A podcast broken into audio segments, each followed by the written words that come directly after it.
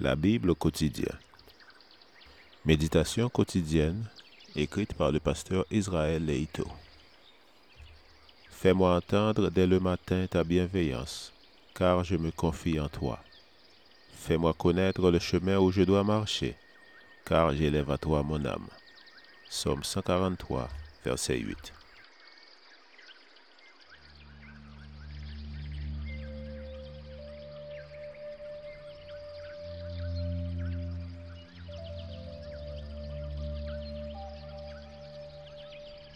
Aujourd'hui, le 5 mai, une voie par excellence.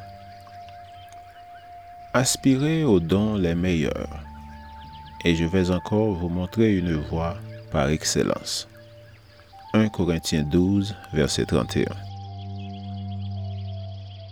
Les problèmes du passé ressurgissent-ils de nos jours en quête de solutions? Les leçons du Christ et les enseignements de Paul tombe-t-il aujourd'hui dans des oreilles de sourds?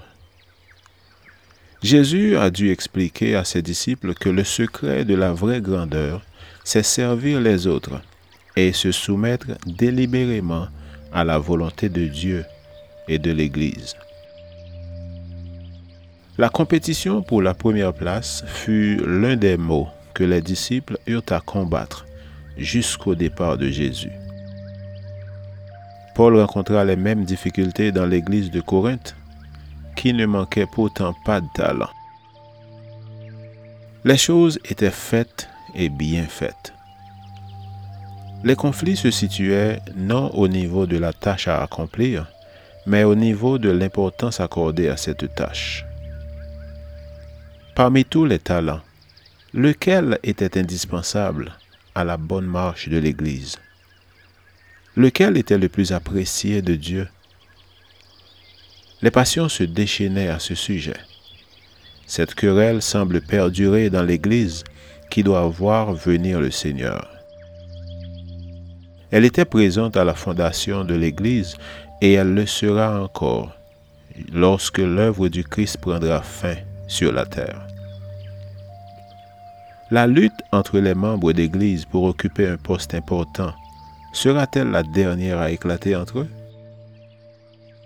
À Corinthe, ces rivalités suscitèrent la haine, la soif de vengeance et des conflits incessants. Ces troubles n'ont pas leur place au sein de l'Église et le bien qu'entraînent les dons ne devrait en aucun cas être source de lutte et de conflit. N'oublions pas que les enfants de Dieu sont tous utiles au bien de l'Église et que le Seigneur utilise tous les talents dont il les a lui-même dotés. N'oublions pas non plus que les bonnes œuvres ne compensent pas les mauvaises actions. L'apôtre aborde ensuite un thème d'importance majeure en présentant une voie plus excellente que tous les dons réunis même s'il est bon d'aspirer à ces dons. Une voie bien plus excellente pour l'Église qu'un service générateur de conflits. La voie par excellence de l'amour entre les frères est le chemin que devraient emprunter tous les membres, qu'ils aient de nombreux dons ou qu'ils n'en aient pas du tout. Savoir faire les choses dans l'Église est sans conteste important et nécessaire, mais ce qui est primordial, c'est que l'Église démontre au monde que Jésus-Christ est le Seigneur.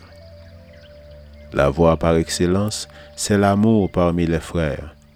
Jésus nous a laissé cet enseignement. Moi en eux et toi en moi, afin qu'ils soient parfaitement un et que le monde connaisse que tu m'as envoyé et que tu les as aimés comme tu m'as aimé. Jean 17, verset 23. Empruntons cette voie par excellence, en nous aimant les uns les autres, comme le Christ nous a aimés. Amen. Lecture de la Bible pour aujourd'hui dans l'Ancien Testament, 1 roi chapitre 20 verset 1 jusqu'au chapitre 21 verset 29. Et dans le Nouveau Testament, 1 Corinthiens 12 verset 1 jusqu'au chapitre 13 verset 13. Je vous souhaite de passer une excellente journée avec Jésus.